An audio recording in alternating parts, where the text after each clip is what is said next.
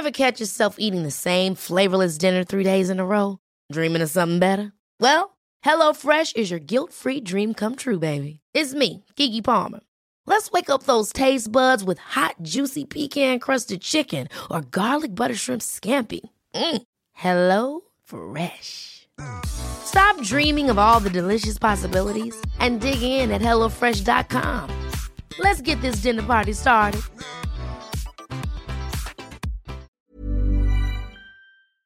Se van acercando las vacaciones y si tienes un bebé en casa, seguro que te preocupa cómo organizar sus comidas durante los viajes, los días de playa o las salidas a la montaña. Una opción cómoda y muy socorrida son los potitos de Nutriben, porque saben cuánto te preocupa dar a tu bebé tarritos nutritivos y con todas las garantías. Los potitos se preparan aquí en España con los mejores ingredientes, como frutas, verduras, carnes o pescados, y solo emplean aceite de oliva virgen extra. Esos ingredientes tal cual se trituran, cocinan y se envasan al vacío para su correcta conservación. Y ya sabes que igual de importantes son los ingredientes que lleva un alimento como los que no lleva. Los potitos de Nutriben son tarritos que no contienen sal, azúcares añadidos, almidón, colorantes, conservantes, gluten o aceite de palma. Recuerda que los únicos potitos son de Nutriben. Gracias a Nutriben y a su marca Potitos por apoyar los buenos contenidos en este podcast.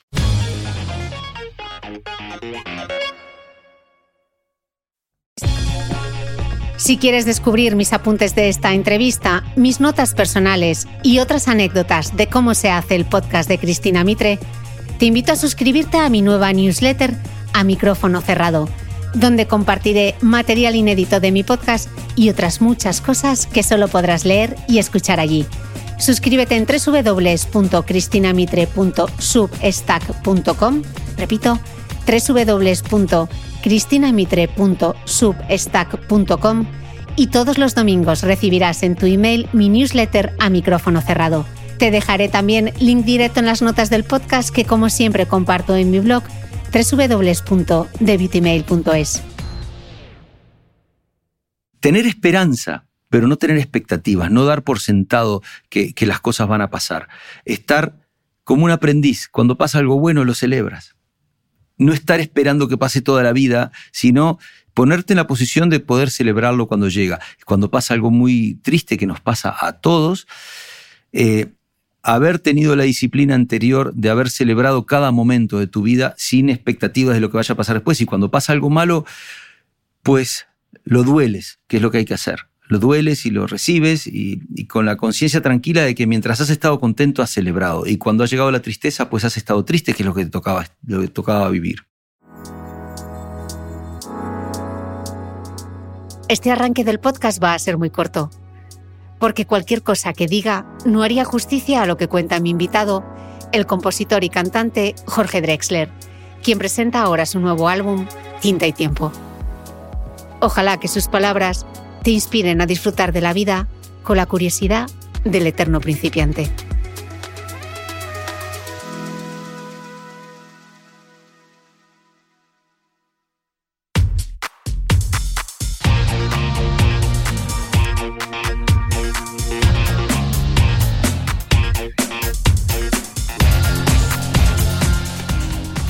Hola, soy Cristina Mitre periodista y autora del blog de Beauty Mail.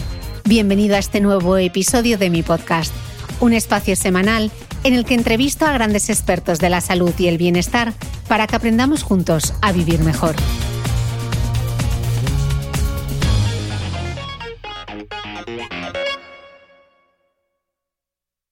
Jorge Drexler, bienvenido al podcast. ¿Qué tal, Cristina? ¿Cómo estás? Es un gusto estar aquí hablando contigo. Yo muy bien muy feliz de tenerte, de tenerte en el podcast. Jorge, decía el neurocientífico Mariano Signan en este podcast que la receta biológica que separa a los optimistas de los pesimistas no es su capacidad de valorar lo bueno, sino sus posibilidades de ignorar y olvidar lo malo. Y justo estoy charlando contigo cuando se cumplen dos años del confinamiento por culpa de la COVID-19. Jorge, ¿tú eres optimista o pesimista? Yo soy fan de Mariano Sigman, para empezar que es mi amigo y además y es una persona en la que tengo, lo que diga Mariano es, es muy importante para mí y yo estoy de acuerdo con él. Yo creo que soy eh, un optimista en los términos de, que dice Mariano. Por eso estoy tan de acuerdo con lo que dice él. No tanto en el acto de, ignorarlo, eh, no, no, no, tanto en el acto solamente de valorar lo bueno, sino también de, olvidarse a veces de las cosas malas, que somos un, los seres, humanos, los seres humanos somos una entidad biológica única en el sentido eh, no por muchas cosas, pero por una sí, es que somos conscientes de nuestro propio, de nuestro propio fin, somos conscientes de, nuestra, de, lo efímero de nuestra existencia. En el momento que tú, que tú sabes que tus días están contados, tienes que desarrollar toda una estrategia de negación muy sólida, que es lo que llamó Mariano negar lo malo, digamos, ¿no? Tienes que aprender tienes que aprender a, vivir en, unas circunstancias que sabes que no son eternas, que sabes que van a terminarse. Entonces vas desarrollando un montón de cosas como para, como para ir por la vida eh, dándole interés y poniendo el corazón en cosas que ninguna de ellas va a durar.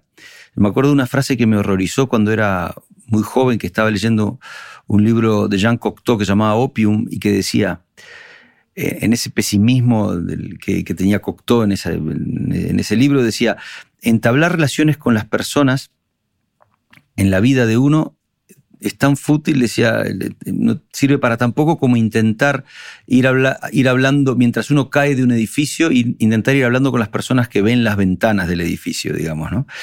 Y me pareció horrible porque tenía algo de verdad, la verdad, esa, esa, situación, ¿no? Pero claro, tú puedes eh, entender que las cosas son efímeras y celebrarlas, o puedes entenderlo y bloquearte y meterte en un mundo de autodestrucción porque nada tiene sentido. Pues yo soy de los que toma por ahora y durante lo que he tenido de vida hasta ahora la primera opción. Es decir, yo elijo celebrar las cosas.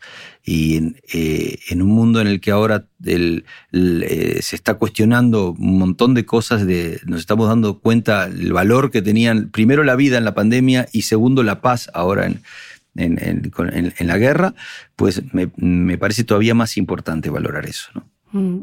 En el último concierto prepandémico que diste fue justamente en Costa Rica, ya sin público y en streaming. Cantaste una canción que acababas de componer y que se titulaba, bueno, que se titula Codo con Codo. Decía así, decía la, la paranoia y el miedo no son ni serán el modo, de esta saldremos juntos poniendo codo con codo. Desde el presente, Jorge, ¿cómo valoras ahora esos versos? Eh, pues, mira, el, el eh, a veces te pasa cuando tienes suerte, no es, un verso que valore particularmente por su construcción, es una rima relativamente fácil, escrita rápida, digamos, ¿no? Modo y codo están buscadas, pero, sí, que estoy de acuerdo y, eh, y, tiene palabras feas como paranoia y miedo que son difíciles de meter en una canción, ¿no? Eh, era una canción muy funcional, codo con codo. Yo quería sacarla, la escribí en una mañana y quería sacarla rápidamente para decir algo, para mandar un mensaje las canciones que tienen un mensaje a veces no son las que me gustan más, digamos, porque, porque son canciones en función de. Pero hoy en día lo veo y tal como están las cosas, hay canciones que son como un prisma y depende cómo se mueva, cómo los muevas, la incidencia de la luz cambia el significado. Y esa, eh, pues vuelve a tener valor. No sé qué decirte, porque hoy realmente la paranoia y el miedo es, es el, mundo se divide en este momento entre un bloque que añora un pasado, que tiene miedo al cambio, que tiene miedo al futuro, que tiene miedo a, la novedad, que tiene miedo al otro, que considera, que considera que él es él y que el otro es otro y que hay un enfrentamiento y que su patria es lo más importante que hay y, tiene derecho a, a, su opinión a sobreponerse sobre la de los otros.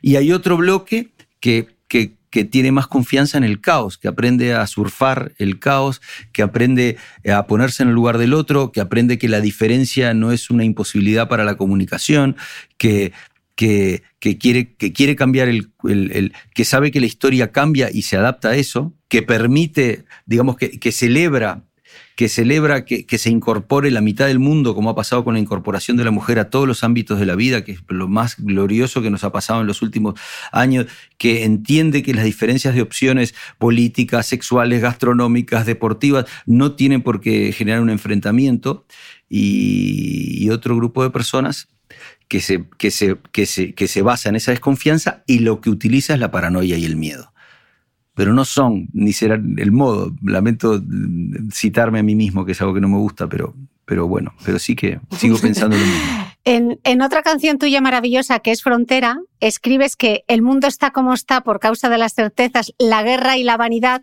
comen en la misma mesa. Esta es una canción de 1999.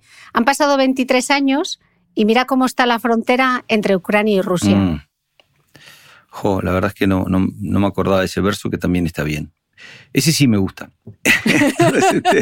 Este, y, bueno, a lo mejor tengo que volverla a cantar, esa canción no me he dado cuenta. Este, el, eh, sí, eh, el 99, la verdad, sí. Eh, mira, prefiero siempre manejarme con... Hay otra canción mía que se llama Hermana Duda, eh, que habla de lo mismo. Prefiero manejarme con, prefiero tener a la incertidumbre y a la duda como motor epistemológico, como motor del conocimiento, que agarrarme de la certeza como motor del conocimiento.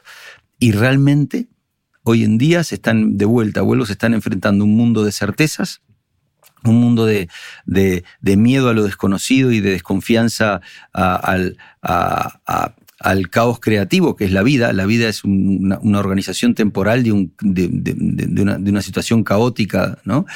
Eh, se está enfrentando con otro mundo que, confía más en, tirarse a la piscina y que las cosas se vayan resolviendo solas y que de hecho ha dado resultados en los últimos, en los últimos 30 años. El mundo había, estaba mejorando en un montón de cosas y ahora vamos de vuelta para atrás. ¿no?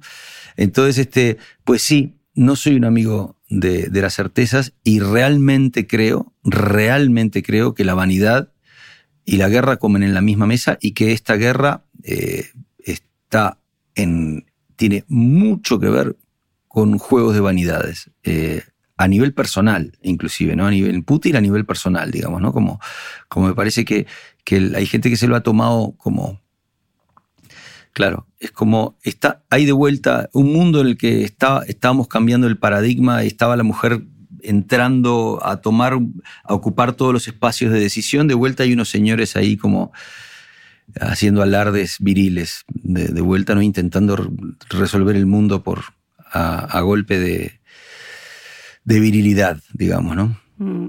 Justamente sobre la identidad, que es algo que estabas así mencionando por encima, hay una conferencia tuya, un TED Talk, que es mm. eh, maravilloso. Quien no lo haya escuchado, por favor que lo haga.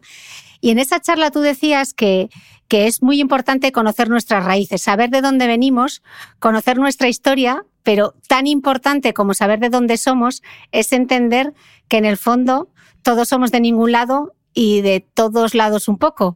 Eh, Jorge, como tus raíces estaban bien, bien profundas, tus ramas pudieron llegar más lejos, ¿no? Eh, es, muy bonita la pregunta, la verdad. Eh, es claro, porque, porque la, consecuencia de lo que veníamos hablando es, vale, pero entonces no importan las raíces, no importa de dónde es uno. hay que abrirse a, la, la global, hay que abrirse a y ciegamente a la globalización y perder todo tipo de referencia y de pertenencia. No, en mi opinión no es así. Lo que hay que hacer es que hay que integrar. Lo que dice esa frase, es muy importante conocer tus raíces. Siempre y cuando no se te olvide que, somos todos recién llegados, ¿no? Es decir, porque de ningún lado del todo, de todos lados un poco, yo no soy de aquí, pero tú tampoco. Eso después lo puse en la canción Movimiento. Y en el sentido de que Claro que soy de aquí. Evidentemente yo nací en Uruguay, pero mi padre nació en Berlín y mi abuelo del otro lado nació en, Asturias. Entonces, y mi hijo nació en Madrid. Eh, ¿Sabes? Entonces es como... Eh, y a la, vez, a la vez no puedo ser más uruguayo. Mira, Cristina, llevo 30 años, eh, llevo 27 años viviendo en España y todavía tengo acento uruguayo, toco la guitarra como un uruguayo, veo el mundo como un montevideano y, este, y estoy muy contento de eso pero a la vez cada vez me he vuelto también más cosmopolita y he tenido mm, más rechazo a, los conceptos de, definición patriótica y nacional, digamos, ¿no? En el sentido que creo que los seres humanos, a mí me gusta vernos de otra manera, digamos, ¿no? Es decir, a veces más vernos como individuos que vernos como parte de un grupo, es decir, como una turba de personas enardecidas, digamos, ¿no? Es decir, o, mm. si tenemos que estar unidos, que sea por una causa que tenga que ver con, que tenga que ver con, vamos a decirlo, con el amor en su definición más amplia, digamos, ¿no? Con la, en la definición hasta biológica, de repente, ¿no? Es decir, de la que habla el disco. El disco nuevo tiene una canción que se llama El Plan Maestro, que es que, que, habla del, nacimiento biológico, eh, del amor en el mesoproterozoico, la vez que, que una célula por primera vez se unió con otra para formar un individuo este, hecho a medias entre dos individuos, ¿no? que es el nacimiento del sexo y del amor. Total. Eh, justo recordabas cuando llegaste a España, que fue en febrero, si no me equivoco, febrero de 1995. En aquella época tú ya habías hecho la residencia de medicina en otorrinolaringología, que es más difícil que hacer una décima, pero habías conocido habías conocido a, Joaquín Sabina en un concierto en Uruguay mm. y te dijo que te fueses a Madrid y tú le tomaste la palabra, allí te plantaste, dejaste todo ¿Cuántas veces, Jorge, tuviste que escuchar eh, este pibe está loco? Eh, eh, muchas, muchas veces lo tuve que escuchar, la verdad. Pero yo no soy de vuelta en un momento en el que el heroísmo vuelve a ser uno de los valores más altos del ser humano, yo no tengo nada heroico en mí, ni soy una persona particularmente valiente, soy simplemente soy bastante estratégico y cuando y fui como jugando disponiendo mi cuerpo en los primeros discos que saqué en Uruguay, en los dos primeros discos, disponiendo mi cuerpo y mi, estado de ánimo en una situación tal que cuando llegó el momento pude hacer el corte de manera bastante clara y muy convincente para mí. En ningún momento tuve dudas de que estaba haciendo lo correcto. A pesar de que te digo, yo llegué aquí en el 95 a España y hasta el 2005, 10 años después, no me empezó a ir bien en, términos que los que la gente cree que te ve a llenar teatros y, a tener una carrera internacional. Y, es decir, tuve cuatro discos que salieron aquí en España que fueron un fracaso completo y maravilloso de ventas y una fuente de alegría personal enorme.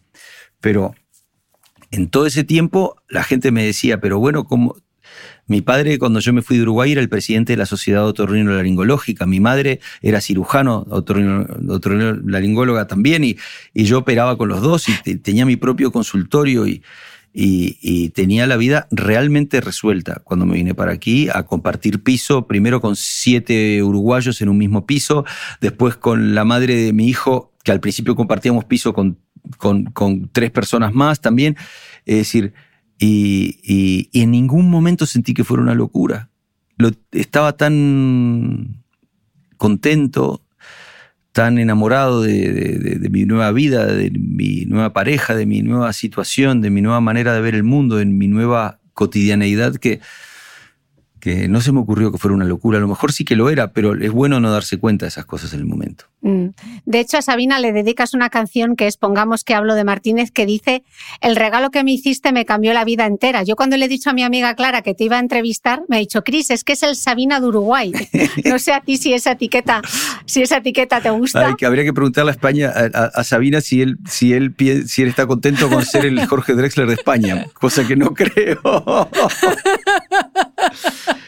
Bueno, yo lo tomo como, lo tomo como un elogio muy bonito, digamos, y lo agradezco una exageración súper bonita y maravillosa, digamos, ¿no? Cada quien es quien es. Joaquín es un referente enorme para mí, eh, aunque es muy diferente de, lo que yo hago, lo que hace él, tan diferente como es lo de Zetangana de lo que yo hago, ¿no? Entonces, pero son referentes que tengo. Son referentes que tengo. Eh, que aburrido tener a, tenerse a sí mismo de autorreferente uno, ¿no? Es decir, cuando, cuando el mundo es tan bonito en su diversidad y es tan bonito encontrar gente, interactuar con gente diferente, ¿no? Pero sí es cierto. Bueno, también hay que hacer un trabajo de humildad, ¿no? De reconocer el talento ajeno. Tú te refieres a Sabina como el maestro. ¿Cómo describirías entonces la amistad y la colaboración que tienes ahora con Zetangana? También como un maestro. También Pucho es un maestro para mí. Y, y en el sentido yo tengo muchos maestros, pero tengo maestros en, mis hijos son mis maestros, hasta los más chiquitos, ¿no? Mi hijo de 24, Pablo, es un maestro para mí, mis hijos de 13 y, de 10, Luca y Lea, también son maestros para mí, voy aprendiendo muchas cosas de la vida.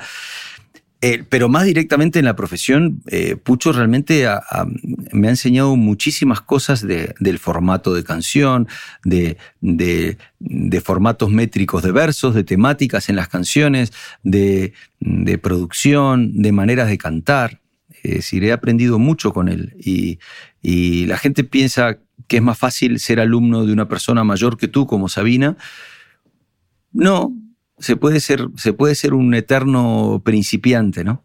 Es decir, y tú eliges, y, yo no elijo los maestros ni, ni, ni, por su fuerza mediática, ni por su edad, ni por su generación, digamos, ¿no? Es decir, como aprendes, si estás dispuesto a aprender, como dice la frase, la frase Beauty is in the eye of the beholder. La belleza está en el ojo de quien la mira y el aprendizaje está en el, el, aprendizaje está en los ojos de quien, del aprendiz más que de quien quiere enseñarle. Se puede aprender de, todo el mundo, ¿no? Mm. Eh, ante la pregunta retórica de, de, por qué escribía, contestaba eh, la escritora Carmen, ah, Carmen Martín Gaite. Eh, eh, ella decía que escribía para lanzar al aire nuevas preguntas, para interrumpir los asertos ajenos, para tratar de entender mejor lo que no está tan claro como dicen, para distanciarse de la realidad, mirarla como un espectador y convencerse de que nada es lo que parece. ¿Tú por qué lo haces? Eh, como, como has citado muchas de las canciones, voy a hacer una cosa que odio, que es citar yo mismo una canción mía, que es un ejercicio que no me gusta. Me encanta porque... Pero que está respondido en, está respondido en un verso del disco que dice... Eh, eh, lo que dejo por escrito no está tallado en, la canción Tinta y Tiempo, que es la que da nombre al disco, que es una canción sobre sobre es una meta canción, es una canción que habla del acto de escribir canciones y dice, "Lo que dejo por escrito no está tallado en granito, yo apenas suelto en el viento presentimientos, ¿no? Y eso es, y eso es lo que dice Martín Gaite, en el sentido de que, de que lo que estás soltando no son certezas, son preguntas, son hipótesis, ¿no? Es decir, la tesis muchas veces viene después cuando, cuando, cuando, cuando vuelve de, de, cuando pega en el público y vuelve hacia ti y haces una síntesis al final de, lo que tú pensabas que iba a pasar y lo que ha pasado al final con la canción. O sea, las canciones funcionan como un radar. Yo me di cuenta muy temprano de eso. Mi segundo disco se llama Radar por eso. Porque yo soltaba en el, en el viento presentimientos que luego volvían devueltos hacia mí por, por, por, cómo resonaban en las personas, y era ahí donde entendía las canciones y era ahí donde yo aprendía qué es lo que quería, de, qué significaban las canciones, ¿no? Mm. He escuchado que Angela Merkel era una buena negociadora porque al haber crecido en un régimen totalitario esto le enseñó a escuchar. En un mundo de egos tan superlativos, doctor, ¿qué nos recetaría? Bueno, escuchar es lo más importante. La escucha es este, la actitud de escucha, ponerse en el lugar del otro. Es decir, y cuanto más diferente la gente que escuches, más importante en un mundo de egos tan superlativos, como dice muy bien, además de egos ah, eh, superlativos y, y auto, autorreferenciales y autoalimentados por el, por el algoritmo, porque lo que ha pasado es que el algoritmo nos devuelve a nosotros mismos lo que nosotros mismos pensamos, porque nos pone al lado y nos, y nos carga de información de gente que ya piensa igual que nosotros. Entonces, ¿qué es lo que pasa cuando uno acaba... Eh, eh, aislado y solo escuchando a la gente que le da la razón y eliminando todo tipo de, crítica que tienes a tu alrededor este, y, pensando que, tu idea mesiánica que has establecido con tus propios términos es una verdad absoluta, pues que invades Ucrania. Eso es lo que pasa al final. ¿no? Mm. Eh, también igual en la receta yo incluiría un poquito de silencio, ya sé que a ti no te gusta referenciarte, pero por eso lo voy a hacer yo, eh, con estos versos cuando dices, todo el mundo intentando venderte algo, intentando comprarte, queriendo meterte en su melodrama, su karma, su karma, su salto a la fama, su breve momento de gloria, sus dos megas de memoria, subirte a su nube como un precio que sube para luego exhibirte como un estandarte. Es que, no sé, estoy por, por hacer camisetas o algo. Pero tuviste un lapsus muy curioso. Me gustan mucho los lapsus de las personas una, una palabra que, una palabra que cambiaste. A ver si te das cuenta cuál es. Cama. ¿Cuál Cama, la palabra cama. Entonces, cama. Su karma, su, su cama. Dijiste su karma, su karma, dos veces seguidas. Y él, y él, Ah. ¿por qué te salteaste la palabra cama? Pasemos a entrevistarte yo desde este lado. es que los lapsus son, No lo sé. no son muy sé. buenos los lapsus de la Los lapsus hay que Son analizarlos. muy buenos, son muy buenos. Pues digo, no, el, el- sí, silencio. El silencio, el, el silencio es muy importante, pero el silencio es, una, es un sinónimo de la escucha, digamos, ¿no? Es estarse un poco callado y escuchar al otro. Y ver un poco a ver qué es lo que tiene el otro, el otro para decir. Sí, estamos, estamos bombardeados de información y todo el mundo intenta eso, meternos en su karma y meternos en su cama, en su, en su momento de gloria, en su, en su, en su feed de Instagram. Es decir, eh, no me quejo del mundo. Ahora que el mundo en el que vivimos está bajo amenaza, hay que también aprender a, hablar bien del mundo que, que teníamos, ¿no? De este mundo maravilloso en el cual en el cual nos habíamos acostumbrado a vivir en un, en un ejercicio de paz eh, y, de, y de prosperidad como era la comunidad europea, eh, la zona más conflictiva del mundo y que más conflictos bélicos había tenido en la historia de la humanidad, de golpe tiene un periodo larguísimo de varias décadas de, de crecimiento, de prosperidad, de aumento de los derechos en todas las áreas de, de- la ciudadanía. O sea que eh, voy a empezar a ser más elogioso con, con ese mundo del que nos quejamos tanto. ¿Cómo nos gusta quejarnos? Somos sumamente desagradecidos con la realidad también, ¿no? You, you, you don't know what you got until you lose it, como dice la canción, ¿no? Es decir, este, Totalmente. como escuché cantar a Lennon, ¿no? Eso. No sabes lo que tienes hasta, Hasta que que, lo pierdes, pierdes. ¿no? Hablabas del algoritmo, que eso, o algoritmo es otra de las canciones de tu nuevo trabajo. Eh, las redes y Internet tienen bastante protagonismo en, en tus composiciones. De hecho, el algoritmo dice, en algoritmo dices, quien quiere que yo quiera lo que creo que quiero, dime qué debo cantar o algoritmo, sé que lo sabes mejor incluso que yo mismo. Las redes sociales son un punto de conexión, pero al mismo tiempo, eh, Jorge, también pueden convencer a las personas de que no se vacunen y expandir el virus de la desinformación. ¿Tú crees que, las plataformas deberían estar reguladas? Mm, eh, no tengo ni idea, ¿eh? No sé responder a esa pregunta. Fíjate que uno tiene el impulso de hablar, pero sobre eso es muy difícil para mí de legislar. De hecho, no me cae nada simpático eh, el manejo que ha habido de la información, de la, la- censura de, de- de- de va- de varias cadenas de información rusas que hemos tenido. Yo eh, no me parece bien, entre otras cosas, porque es, dar, es, darle armas a justificar a los que vienen coartando la prensa del otro lado, digamos, desde hace años, de manera sistemática, ¿no? Como, lo- como, hacen, como han hecho y harán siempre los totalitarismos, ¿no? Es decir, yo creo que a mí, no me, a mí me parece que si nos hemos metido en este juego hay que tener el valor de dejar la información este, circular. Pero da miedo. Tengo hijos chicos que empiezan a tener teléfonos y que y en sus teléfonos eh, eh, tú intentas establecer un control. Lo que pasa es que una cosa es tratar con un hijo, que es un menor de edad, y otra cosa es tratar con un co-ciudadano, que es un igual que tú, y, de, y, verte, y arrogarte el derecho de decir, no, tú no puedes ver esta información. A mí me parece que ahí, este, una vez que uno es adulto y toma decisiones importantes en su vida, tiene que aprender también a, a confiar en las decisiones que toman otros adultos.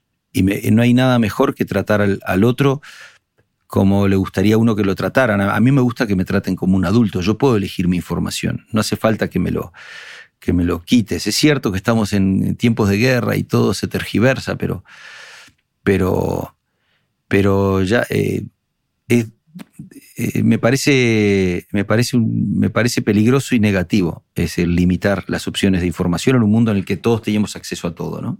Mm. Dices que en este nuevo trabajo, en Tinta y Tiempo, estuvo bien cerca de no existir. Y me, me ha quedado la duda, ¿por qué?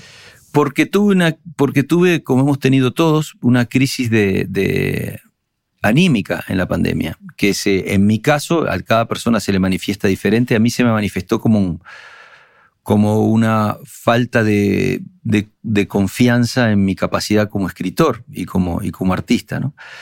Eh, y luego me di cuenta que era porque eh, escri escribía las canciones, pero no llegaba a compartirlas con nadie porque estábamos solos todos, digamos, ¿no? Entonces no llegaba a, a contrastarlas con la otra persona, lo del radar.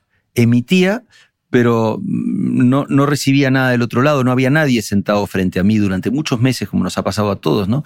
No tenía un amigo que venía a casa para mostrar las canciones, no tenía las comidas con amigos de sobremesa de los domingos en las cuales sacábamos la guitarra y cantábamos y mostraba alguna canción que estaba escribiendo, no tenía la, espera en los aeropuertos con la banda, ni, el camino en, furgoneta hacia, hacia Murcia para mostrarle a mis compañeros lo que estaba escribiendo, entonces no tenía una devolución y no podía terminar las canciones. Y al no poderlas terminar, mm, siempre tenía, me enamoraba de una idea y, cuando, y a los dos días me desenamoraba. Y ese proceso se dio muchas veces hasta que empecé a pensar que ya no iba a conseguir eh, escribir canciones como las que podía escribir antes.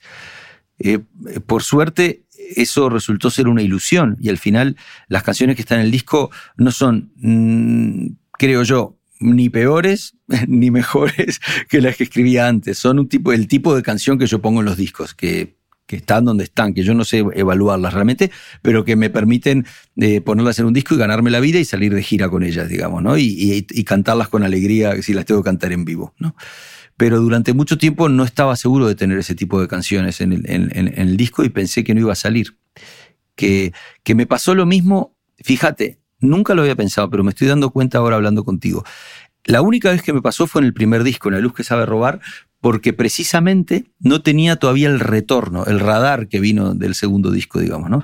Y este fue una época en que se nos apagó el radar, quedamos, quedamos solos en una habitación sin enfrentarnos al otro, sin que el otro nos diera su opinión. Apenas me empecé a juntar con gente en junio del, del, del, 2021 que empezamos a trabajar de vuelta, a juntarme con gente eh, extensivamente, a ensayar con músicos en una habitación, a grabar la guerrilla de la Concordia con un coro, a organizar ya una gira, a salir de gira. En ese momento me volvió la sangre al cuerpo, me volvió, me volvió el, ánimo, salí del languishing, ese del, languidecer que tuvimos todos en la pandemia y pude terminar el disco. Ever catch yourself eating the same flavorless dinner three days in a row? Dreaming of something better? Well, HelloFresh is your guilt-free dream come true, baby. It's me, Kiki Palmer. Let's wake up those taste buds with hot, juicy pecan-crusted chicken or garlic butter shrimp scampi. Mm. Hello Fresh. Stop dreaming of all the delicious possibilities and dig in at HelloFresh.com. Let's get this dinner party started. Listen to this ACAST show ad-free on Amazon Music with your Prime membership or subscribe wherever you get your podcasts. ¿Sabías que los bebés son capaces de autorregularse y comer lo que necesitan? Hasta el primer año, la leche ha de ser su alimento principal, bien sea lactancia materna o artificial, y poco a poco podrán ir probando diferentes texturas y alimentos. Ahora, con buena temperatura, a todos nos gusta salir más de casa, y en verano pasamos mucho tiempo fuera, en la playa, la montaña o recorriendo el mundo. Si tienes un bebé que ya ha empezado con la alimentación complementaria, para esos momentos puedes contar con los diferentes tarritos que ofrece Potitos. Hay recetas para bebés desde 4 y 6 meses y solo llevan ingredientes como frutas, verduras, carnes o pescados que se trituran y se envasan tal cual. Los potitos de Nutriben son tarritos seguros, fáciles de conservar y transportar, ya que no necesitan refrigeración, tan solo mantenerse en un lugar fresco. Se calientan en microondas o al baño María, sin conservantes ni azúcares añadidos. Gracias a Nutriben y a su marca Potitos por ser nuestro mecenas del mes.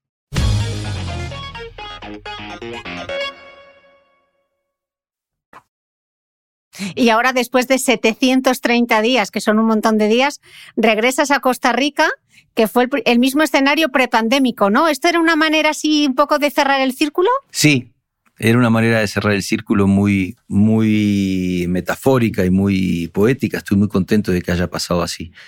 Eh, y además lo dije en esos términos en Costa Rica. Dije, vuelvo 730 días después, que es el nombre de otra canción mía de, que, que, has citado.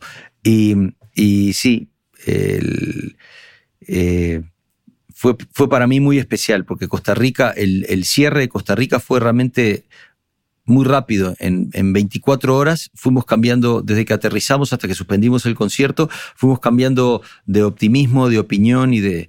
Y, y, ahí fue donde realmente me di cuenta de lo que era la pandemia y de lo que se nos venía encima. Y ahí nos dio un miedo muy grande. Dije, todo el mundo para casa, venga.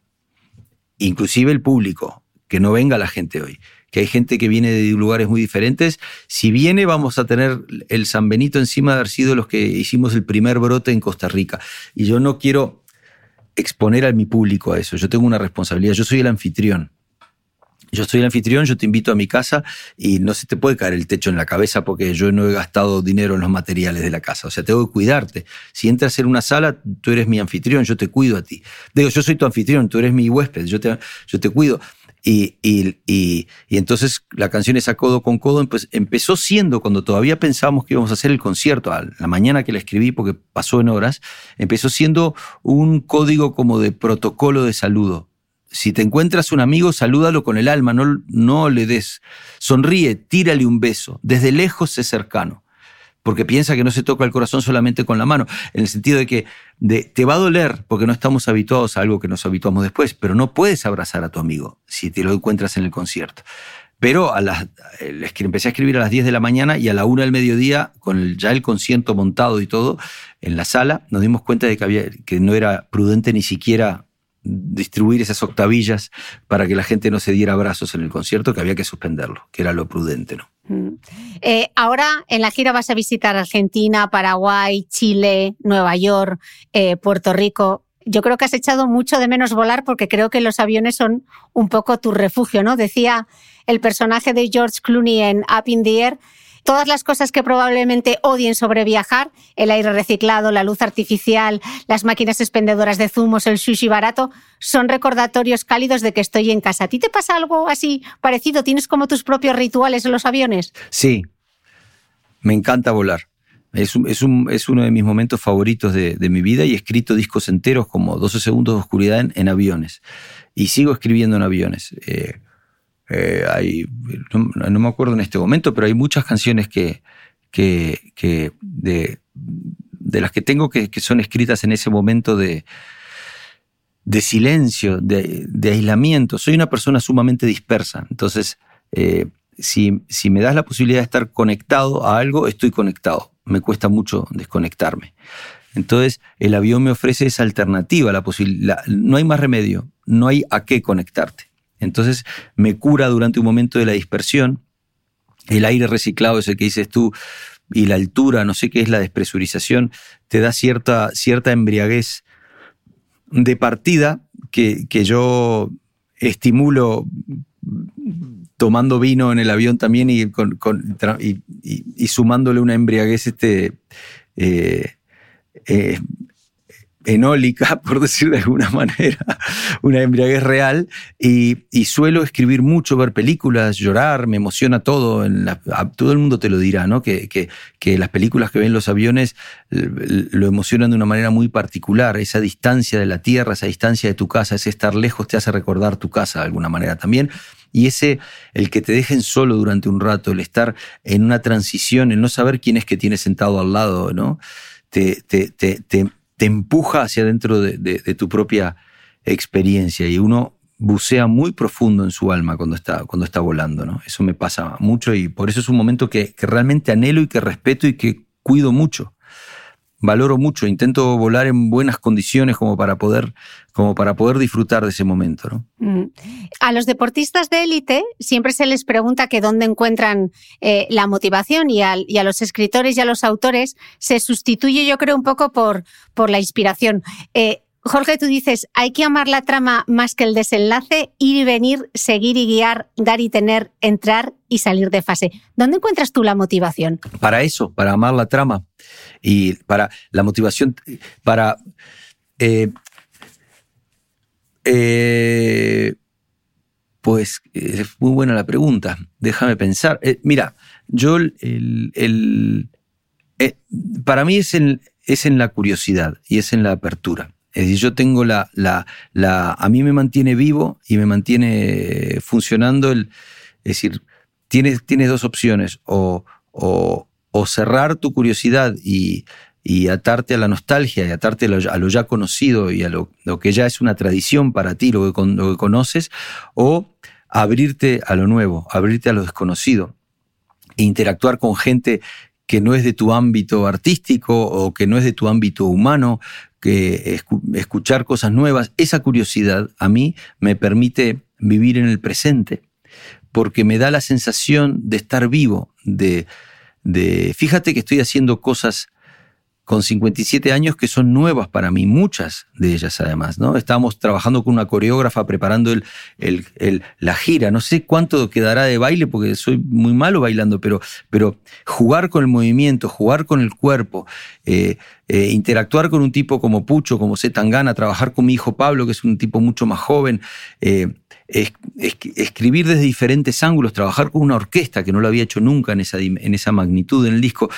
Eh, intentar abrir caminos letrísticos nuevos, o por lo menos perspectivas nuevas, porque al final uno acaba escribiendo muchas veces sobre lo mismo, porque como me ha citado canciones que tienen 25 años de diferencia y, y los temas de los que hablo muchas veces son los mismos, pero lo importante no es el tema, sino es la perspectiva para mí. Cambiar de perspectiva, eso me mantiene vivo. Entre la opción entre el eros y el tánatos, elijo el eros, la, la pulsión de vida, ¿sabes? Como el, la curiosidad, el, el, mirar con ojos de principiante las cosas. De eso hablan muchas de las canciones también del disco, ¿no? Volver a ser principiantes, tú y yo, mi amor, dos principiantes, eso aplicado en, en, en las relaciones de pareja, como en la canción Cinturón Blanco del disco, de intentar aplicar eso a la relación con tus canciones, a la relación con tu pareja, a la relación con tus hijos, a la relación con tus amigos, a la, relación con la vida. Ir y venir, seguir, y saber que la vida es un equilibrio dinámico, que se mueve, estás dentro, estás fuera. De, la pareja es una buena metáfora de eso, en el sentido de que no, uno no está todo el tiempo en fase con su pareja, se sale de fase y se vuelve a poner en fase y luego se sale de vuelta y anhelar estar en fase es lo importante, ese anhelo es lo que me mantiene motivado, esa búsqueda, ese deseo. el anhelo es una palabra que podría, poder haber resumido todo esto diciéndote el anhelo como, como entidad. ¿no? Y en ese volver a ser principiante, dice tu amigo eh, Mariano Sigman, que el aspecto más difícil del aprendizaje es aguantar el tedio del esfuerzo de la práctica deliberada. ¿Cómo llevas el bajo eléctrico? El, el tedio del esfuerzo de la práctica deliberada. Qué bien que habla mi Mariano. Qué maravilla. Además, él, es un... aguantar, aguantar, aguantar el tedio, claro, de practicar ahí con tu Fender Mustang color menta, que es muy bonita, pero te debe estar costando lo tuyo, lo mío, hasta tal punto que, que, lo he disfrutado mucho y lo he abandonado. Eh, eh, porque no es, solo el, no es solo el tedio. A partir de determinada edad también es, es el trauma físico porque me puse a estudiar el piano como un principiante hace tres años. De, hecho, eh, Mariano hizo una cosa de las más maravillosas que he visto en una persona, que es aprendió una disciplina de muy mayor como la música, hasta el punto de llegar a sacar un disco con sus propias canciones, que me parece una, me parece un, eh, parece algo, una gesta increíble, ¿no? Y me produce mucha admiración. Estoy muy contento de haber participado en ese disco, pero eso es lo de menos. El disco es bueno a pesar de eso, digamos, ¿no? Entonces, el, el, el eh, eh, yo me puse a estudiar el piano hace tres años y, me lesioné una mano y me lesioné el hombro. Y me puse a estudiar el bajo. Después, cuando ya no podía con el piano, me puse a estudiar el bajo. Y cuando empezaron los ensayos hace un mes, tenía, tenía lesionadas las dos muñecas por el, por el, por el, tensor del pulgar aquí, el, extensor del pulgar el derecho y, el, y, el, y, y todo el, todo, todo el, todo el aparato de la mano de, de, prensar con la izquierda, ¿no? Y, lo tuve, lo tuve que, dejar. Hice el primer concierto de Costa, de Costa Rica tocando el bajo y el segundo lo entregué y se lo di a, quien está tocando el bajo hoy en día en la gira, que es Carles Campi Campón, mi productor, que lo toca mejor que yo además. ¿no? Y dije, no estoy aquí para demostrar que puedo hacerlo, estoy aquí para, para, para emocionar y para emocionarme, digamos, ¿no? Pero, pero igual me llevo mucho del bajo, mucho me llevo mucho del aprendizaje de cómo se ven las canciones desde, desde la parte grave de los sonidos, ¿no? Igual que me llevo mucho del piano. Mm. Te voy a citar otro investigador que ha pasado por este podcast eh, y que yo creo que si lo leo o lo has leído te gustará mucho, que es eh, Carlos López Otín. Él, él explicaba aquí que en cada una de nuestras células llevamos una molécula de ADN, un largo verso de 3.000 millones de letras y que un solo cambio en una letra cambia el plan de una vida completamente. Y tú escribes en una de tus canciones, no somos más que un puñado de mar, una broma de Dios, un capricho del sol, del jardín del cielo. Jorge, ¿somos más vulnerables de lo que creemos? ¿Vivimos a espaldas de nuestra propia biología? Este, somos más vulnerables. Eh, me quedé pensando porque también hay 10 mil millones, de, hay, un número de latidos que da una persona por vida que a lo mejor se parece al número, lo tengo, tengo que hacer las cuentas después porque me gustó mucho. 3 mil millones de, claro, son 3 mil millones de, de, letras. de secuencias, ¿no? Eh, somos, me repites la pregunta, ¿somos más vulnerables de lo que... De lo que... Somos más vulnerables de lo que realmente creemos. Yo creo que ha sido también una de las demostraciones de, la pandemia, ¿no? La vulnerabilidad humana. Sí, sin duda, no, entiendo por dónde viene la pregunta. Estaba intentando relacionarla con, con, el código genético y, eh, claro, un solo cambio en una letra, te refieres a eso, ¿verdad? Sí, eh, sí, somos eh, nuestra propia característica de seres efímeros, de seres finitos, que nos ha llevado, como empezamos la entrevista, a negar, a negar toda la, a, negar nuestra finitud para poder sobrevivir, porque no se puede vivir con la, con, teniendo totalmente la conciencia de que uno se va a morir, digamos, no tienes que dejar de pensar en eso. El solo hecho de, de, de, de olvidar nuestra finitud por un rato nos tiene el efecto negativo de repente de, de, la soberbia, que nos hace pensar que somos, eh, que, la Tierra eh, gira a nuestro alrededor, que el, sistema solar gira alrededor de la Tierra y que la galaxia gira alrededor del sistema solar, y no es nada. Eh, vivimos en una galaxia menor de la periferia. Es decir, venimos de una galaxia menor en la periferia de una galaxia menor, o sea, ni siquiera vimos en el centro de la Vía Láctea, que es una, galaxia bastante más chica que las demás, y, en la periferia, en un sistema solar bastante aburrido y bastante normal como el nuestro, y, es maravilloso lo que tenemos, que es la vida aquí, pero no somos el centro del universo. también hay, hay, una canción en el disco que se llama Amor al Arte que empieza diciendo no, no somos más que otro bicho, ni nada menos que un bicho dejándonos arrastrar por el viento del azar a su capricho, y no estamos en otra, en otra liga por más que la Biblia lo diga y lo queramos creer. No dejamos de tener boca y barriga. Es decir, lo que nos hizo recordar la pandemia es eso que estás preguntando tú, que somos más vulnerables de lo que creíamos, que nos creíamos en el centro del mundo y, y un bicho que ni siquiera se puede ver a simple vista ha puesto a todo el mundo patas arriba. Y ahora también eh, espero que no nos tengan que dar la lección, pero estamos aprendiendo el valor de la paz también, de, lo que no teníamos. Has mencionado antes en, la entrevista la palabra nostalgia y el mismo Tim decía que la, nostalgia es la añoranza del futuro, tal vez la forma más dolorosa y más verdadera de, la melancolía. Tú escribes que entre tanto tic-tic y tanto Big Bang, se cuelan aquí un poco las, las enfermedades mentales, Jorge, como la depresión y, la ansiedad, que ya son reto sanitario. Eh, según los últimos datos, a mediados de 2020 había en España 2,1 millones de personas con cuadro depresivo y la prevalencia de la depresión en, las mujeres casi duplica la de los hombres. Y se detecta ya que el 13% de los chicos entre 8 y 15 años tienen alguna forma de trastorno mental y menos de la mitad recibe tratamiento. Eh, Jorge, ¿cómo hacer para que el dolor no duela tanto? Uy, qué, buena pregunta. Eh, eh, hay una cosa que hay que tener este, presente también, que es importante, y esto, estás hablando con una persona que, que, ha conocido el trastorno psiquiátrico de cerca en, su familia y que, y que y que es algo que me tomo muy, muy, muy en serio. Pero los países que tienen mayor índice de suicidio y de depresión son los países que suelen tener los problemas básicos solucionados en general. Es decir, cuanto el, eh, nos guste, no nos guste, eso ya no importa mucho de nuestra opinión, pero la, línea, de, la, línea de, de, depresión y la línea de prosperidad van paralelas en las sociedades.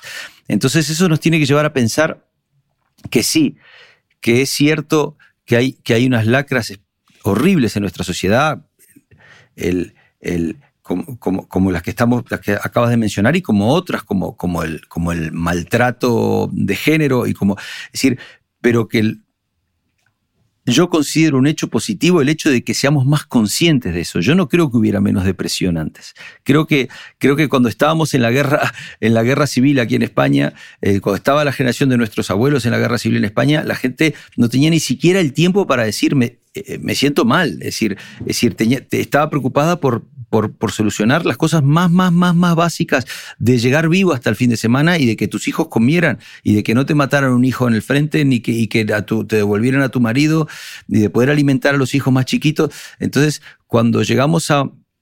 Yo creo que hay que, que, hay que una, vez, una vez que en, algunas sociedades en las que nos estamos moviendo, en las que estamos hablando tú desde ahí y yo desde aquí, que tenemos solucionados los, problemas de abastecimiento básicos, hay que tener la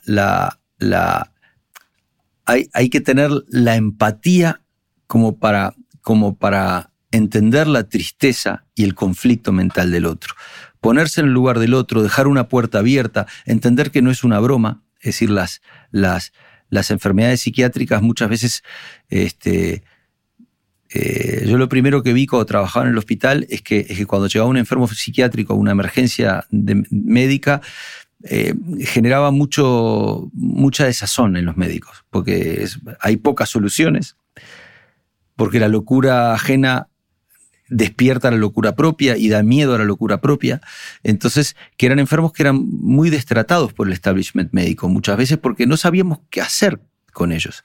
Porque es muy difícil enfrentarte a una tragedia que no tiene solución, a, un, brote, a un brote psicótico en el cual no puedes hacerle entender a la persona que no la está persiguiendo todo el mundo, ¿sabes? En, un brote de, paranoia psicótica. Entonces, hay que, hay que, hay que entender al otro, intentar entender al otro, aunque, aunque su realidad nos parezca ridícula. Pero ¿cómo vas a estar deprimida tú si lo tienes todo? te dice, ¿no? De repente, ¿cómo? Pero cómo, pero cómo, eh, te va bien en la vida, en esto, has, desarrollado, tienes tu profesión, tienes tus hijos, tu familia, está, es decir, tu casa y, cómo te das el lujo de deprimirte, piensa la gente. Entonces, lo primero que hay que tener es entender que las enfermedades psiquiátricas son en serio, que que van en paralelo con, a veces con, situaciones socioeconómicas que harían pensar que esa persona no tendría por qué estar triste y que hay que entenderlo que las razones de la depresión, por ejemplo, que es una pandemia también, eh, son, son inescrutables y contradictorias. Muchas veces se deprime gente que lo ha conseguido todo y eso es muy difícil. Veo que no he respondido lo que me preguntabas tú, que es cómo salir de esto. Y yo no, no, tengo, por supuesto, una respuesta para eso, ni muchísimo menos, pero tengo una respuesta práctica en mi, en, mi vida cotidiana, donde, donde, donde he pasado por una depresión, he tomado antidepresivos durante un año, y lo digo en público porque es algo que, no, que no, creo que no había contado nunca, pero que me parece importante, fue hace mucho tiempo, pero me parece importante porque pedí ayuda y devolví la ayuda cuando terminé, conseguí valerme por mis propios medios.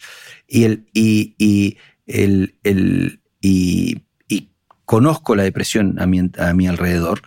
Eh, hay una cosa y es intentar librarse de las expectativas en general. No estar esperando que las cosas pasen, no mirar al futuro, como decías tú, con la nostalgia de, de, de, de tener esperanza, pero no tener expectativas, no dar por sentado que, que las cosas van a pasar. Estar como un aprendiz, cuando pasa algo bueno lo celebras. No estar esperando que pase toda la vida, sino ponerte en la posición de poder celebrarlo cuando llega. Cuando pasa algo muy triste que nos pasa a todos, eh, haber tenido la disciplina anterior de haber celebrado cada momento de tu vida sin expectativas de lo que vaya a pasar después. Y cuando pasa algo malo, pues lo dueles, que es lo que hay que hacer. Lo dueles y lo recibes y, y con la conciencia tranquila de que mientras has estado contento has celebrado. Y cuando ha llegado la tristeza, pues has estado triste, que es lo que te tocaba, lo que tocaba vivir. El problema de, la, de las expectativas. Mira, justo. Sí, sí, sí, el, problema de las expectativas. El problema de las expectativas. Uno lo conoce todo el mundo, que tengo muchas expectativas, quiero ganar un Oscar toda la vida, ¿no? Y, no te lo dan. Entonces, es decir, lo primero de las expectativas es muy malo cuando no se cumplen, porque viene la frustración, ¿no? Y esa no valgo, no valgo, no me lo dan. Porque... Lo segundo de las expectativas, que es lo más grave para mí, es cuando se cumplen he tenido la suerte de tener premios suficientes como para darme cuenta de lo peligroso que es desearlos. Hay que celebrarlos, pero no hay que actuar en función de ellos, no hay que escribir para que te den un premio, ¿no? Que te tomen por sorpresa, como, como distráete de eso, no pienses en eso, porque cuando se te cumple una expectativa, el vacío que viene después suele rimar con depresión. Eso es una cosa que, nosotros, que, que si tienes la suerte que se te cumplan eh, deseos que has expresado, sabes lo peligroso que son. La profecía autocumplida, ¿no? Eh, justo hablando de, la aceptación, Jorge, ayer entrevistaba a otro doctor, al dermatólogo eh, Pedro Jaén, quien colabora desde hace más de 15 años en un proyecto en Tanzania para niños albinos y con una enfermedad que se llama seroderma pigmentoso, mm. que son dos condiciones genéticas que dificultan mucho la vida de estos niños y que incluso les provoca la muerte porque desarrollan cáncer de piel mm. a una edad muy temprana debido a la exposición solar. Mm. y él me contaba que una de las cosas que, aprende de sus pacientes es cómo son capaces de aceptar eh, la adversidad y quizá eh, es que ellos sí saben el significado de esa palabra que es shoganai, eh, una palabra japonesa que nos enseña que queramos o no, que nos guste o no, la vida, la vida es así, ¿no? Mm, hablábamos antes de la muerte, ¿no? Morir es ley de vida, pero qué difícil es aceptarlo. sí, Shoganai se llama la palabra, y que quiere decir que tiene, algo que ver con la, con la aceptación, con... Aceptación. Claro. Mm. Eh, Ikigai, Ikigai probablemente es una palabra japonesa que, que la gente la utiliza más, que es como el propósito vital, pero Shoganai es aceptación, que yo creo que es una de las cosas más difíciles, sobre todo aceptar la, adversidad, ¿no?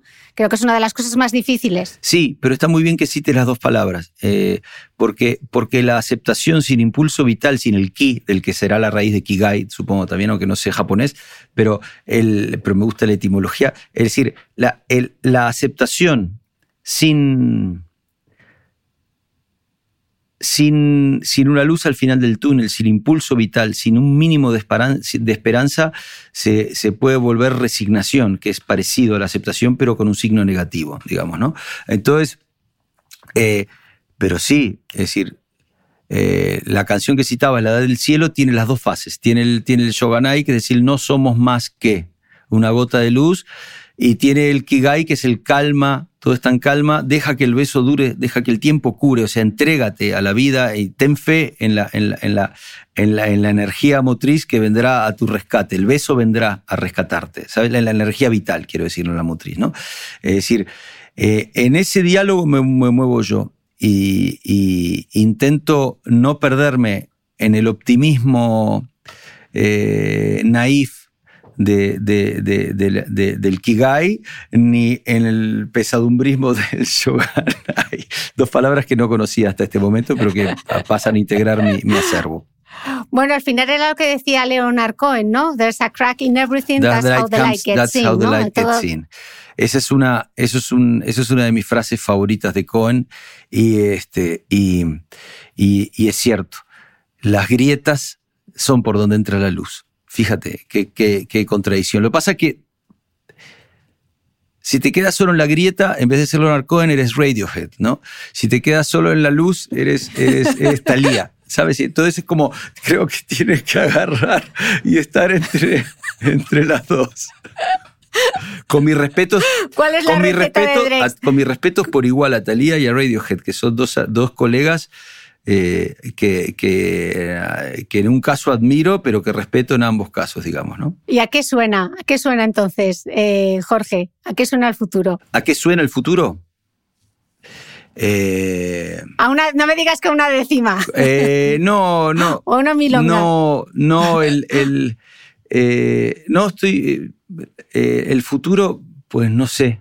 Yo espero que no suene a tambores de guerra, lo único. Yo espero que no, Espero que no recluten a mis hijos. Es una cosa que me parece terrorífica cuando veo en Ucrania las mujeres yéndose y dejando a sus hijos y a sus maridos atrás. Es una cosa que no, que, pensar que volvamos a esa situación hoy en día es, eh, es, decir, eh, que a mí me gustaría que, el, que, que, que el futuro sonara a, a valentía, pero la valentía bien entendida, la valentía de, de, de, de abrirse al otro, no, no la valentía de matar al otro, digamos, ¿no? La valentía de abrirse al otro, que es la más difícil, ¿no? Es decir, eh, amar. Eh, eh, amar es ir a ciegas, ¿no? Es decir, la- la- lamento citarme, pero es que, que yo no, no tengo, li- no escribo, no- todo mi pensamiento lo reduzco en versos, entonces como que amar es ir a ciegas, es el, el corazón despega mientras to- todo arde, pero el corazón despega, ¿sabes? Como de repente, aunque esté todo... eh, odiar es más fácil, la verdad. Es el lazarillo de los cobardes. Es como. Y, y, y, eso, que, que, suena esa valentía de, de animarse a, pensar en el otro, animarse a, animarse a negociar, a animarse a comerciar con el otro, a tener intercambio con el otro. De todo tipo, ¿no? De estar en, eh, de ponerse en el lugar del otro, de confiar en el otro. Hemos llegado muy lejos, no tiremos eso por la borda, ¿no? Es decir, cada vez que el ser humano se ha abierto por otra parte y que ha habido un impulso de libertad, ha habido un impulso de miedo en dirección opuesta. O sea que esto que está pasando es parte de un movimiento pendular que viene y va en nuestra, en nuestra relación con, entre, entre seguridad y libertad, digamos, ¿no? Es decir, el péndulo eterno en el que estamos nosotros, ¿no? Ahora se, están se están enfrentando un blo- el bloque de el, el bloque de la seguridad y de la, de la tradición y del, del, del- del paradigma del siglo XIX de la patria y las naciones, eso, con, con, con, con otra visión nueva del mundo, digamos, ¿no? No digo que sean los dos bandos de la guerra, porque el, porque el patriotismo es una cosa que se contagia inmediatamente al otro bando, hay patriotismo de los dos lados, ¿no?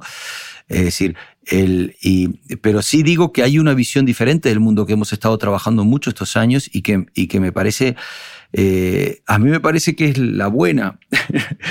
no sé si me, puede que me equivoque, pero, pero, pero, pero sigue pasando el tiempo y me sigue pasando, pareciendo que es una buena opción escuchar al otro, e intentar entender al otro, dudar de las convicciones de uno, pero no dejarse aplastar por la gente que no duda también. Eso es importante, ¿no?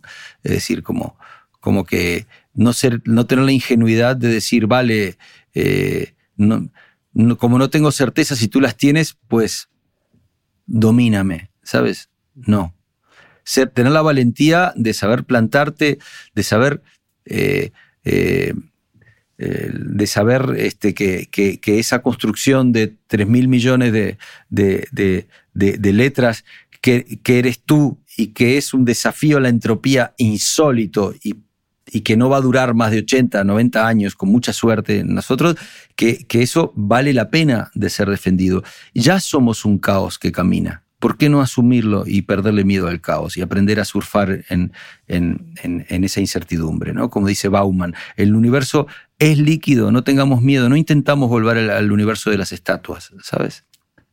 Dejémoslo líquido. Pues eh, en mi receta me llevo el dudar, el ejercicio de la empatía, el escuchar, eh, la valentía bien entendida, La primera palabra que dijiste no la escuché. Dudar. Al dudar. Ah, sí, sí, sí. la importancia Sí. de dudar, dudar, empatía, escuchar, eh, la valentía bien entendida y perder el miedo al caos. Bueno, con esta receta de Jorge Dressler me lo apunto todo. Yo creo que no le, no Mm. le necesitas porque tú has anotado todas cosas, lo cual demuestra tu capacidad de escucha, pero ya tenías todos esos conceptos eh, previamente eh, eh, incorporados. O sea que eso habla muy bien de ti. Quiere decir que, que a pesar de saber las respuestas estabas escuchando lo que me estabas preguntando. Y esa, esa actitud de escucha para mí es lo más importante, porque podemos hablar mucho en teórico, pero lo que uno hace en la práctica es lo que acaba definiendo lo que somos. Bueno, tenía que, como precientífica, tenía que va- validar mis hipótesis. totalmente, totalmente. Aunque ya supiera lo que te iba a dar el experimento de antemano. Pero eso es lo más bonito. Jorge, qué bonito, qué placer de verdad eh, poder charlar contigo. Qué linda conversación, Cristina. Muchas gracias. Ha sido muy bonita la conversación. Ha sido maravilloso. Mm, Muchísimas gracias. Cuídate A mucho si y el mayor de los éxitos. Ojalá, ojalá, ahí en un concierto me encantaría, la Ya verdad. quedaremos entonces. Gracias, Jorge. Un abrazo hasta Dubai. Chau, chau.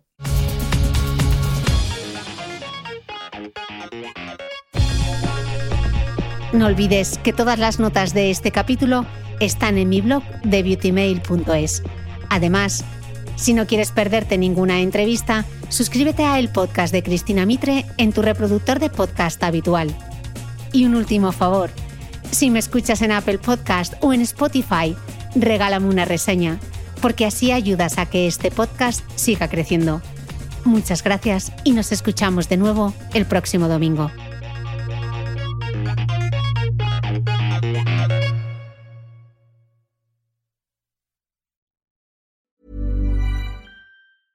Ever catch yourself eating the same flavorless dinner three days in a row?